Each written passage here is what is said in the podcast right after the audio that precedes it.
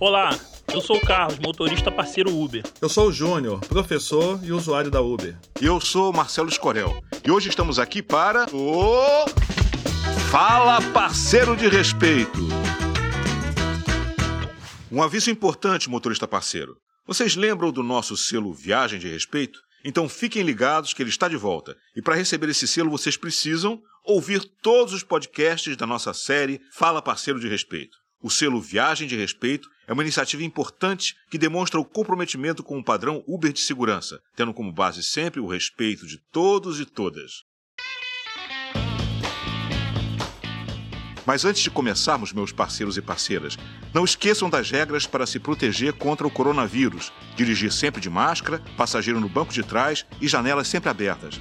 Então vamos lá, né, gente? Na semana passada, nosso parceirão Felipe comentou com vocês sobre a estreia da nova faixa Fala Parceiro de Respeito, um espaço para conversarmos sobre assuntos importantes e que afetam o dia a dia de todo motorista parceiro da Uber e das motoristas parceiras também. Na verdade, afeta a vida de todo mundo, né? E falar sobre isso é muito importante. Então pega aí, racismo. Esse problema é meu também.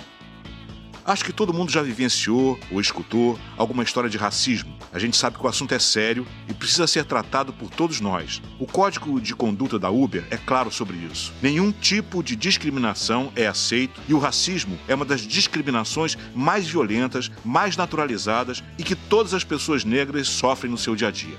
No carnaval, ai que saudade daquela época. Vocês devem lembrar da campanha que a Uber lançou alertando que se você é racista, a Uber não era para você. Olha, essa foi na lata. E por isso precisamos falar sobre esse problema. O racismo é um problema e para mudar essa realidade, precisamos entender nosso papel como aliados e aliadas no seu enfrentamento, principalmente como motoristas parceiros comprometidos com um atendimento de respeito e seguro para todas e todas. E já que o motorista parceiro é um dos grandes aliados nesse ciclo de respeito, eu queria ouvir um pouco o Carlos. Fala aí, meu parceiro, o que é que você achou da campanha do Uber? Olha, Marcelo, não vou mentir para você.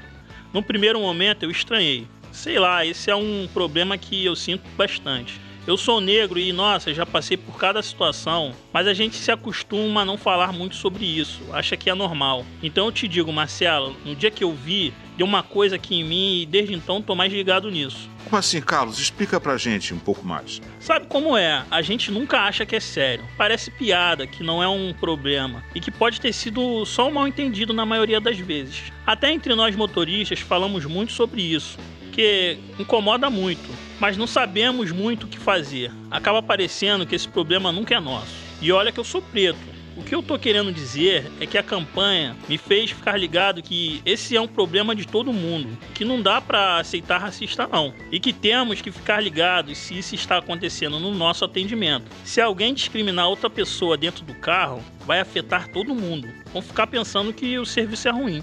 Pois é, o comportamento de alguns pode sim afetar como as pessoas enxergam o serviço como um todo. Pro bem e pro mal, né?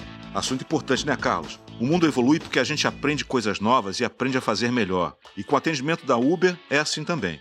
Me desculpem me intrometer, gente, mas queria também dar meu depoimento como usuário da Uber e como homem negro também. Claro, Júnior, sua opinião é muito importante. Você tinha comentado que usa muito o serviço da Uber por conta do seu trabalho, né? Você é professor e circula muito pela cidade para dar suas aulas, não é verdade?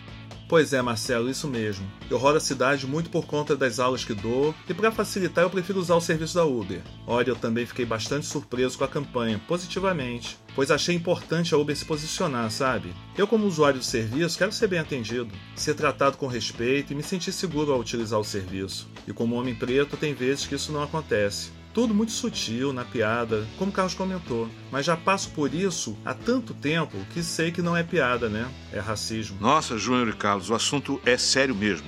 Não sei se vocês sabem, mas até 2019 no Brasil, os negros são 56,10% da população brasileira. Mas quando olhamos a sua representação no mercado de trabalho, ou por exemplo no Congresso, os números mostram que a desigualdade é grande ainda. Vejam só, a quantidade de representantes negros eleitos no Congresso Nacional na última eleição, a de 2018, não chega nem a 25%. Olha aí um dado que demonstra como funciona a desigualdade racial no Brasil. A população negra é a maioria, mas o acesso e a representatividade ainda são desafios que precisam ser enfrentados. Mas vocês devem estar se perguntando: o que é que isso tem em relação com você, motorista parceiro?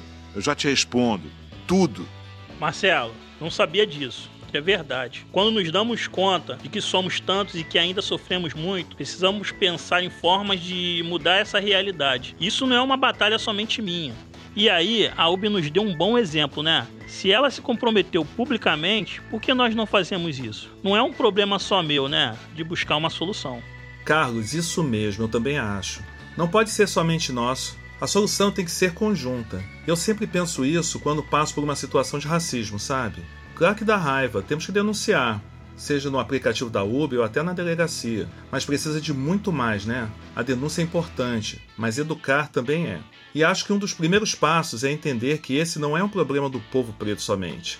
É de todo mundo: branco, preto, rico, pobre, motorista, usuário, dono da empresa, governo. Todo mundo tem que se comprometer, senão vai demorar mais para mudar essa realidade. Estar aqui com vocês nesse papo me faz pensar em muitos comportamentos que eu já tive. E pior, todas as vezes que eu fiquei quieto quando vi algo acontecer. E olha que eu trabalho em outra área, né? Eu sou ator. E todo mundo acha que é uma área que não existe discriminação. Mas infelizmente o racismo está em todas as áreas. Olha, gente, se cada um de nós fosse contar o que já viu ou sofreu, ia para mais de hora de programa. Mas como não temos esse tempo, vamos precisar dar uma paradinha. Lembrando que você pode sempre acessar dicas sobre o tema de hoje acessando a nossa página. A gente se encontra no próximo programa da série de podcast Fala Parceiro de Respeito. Até lá!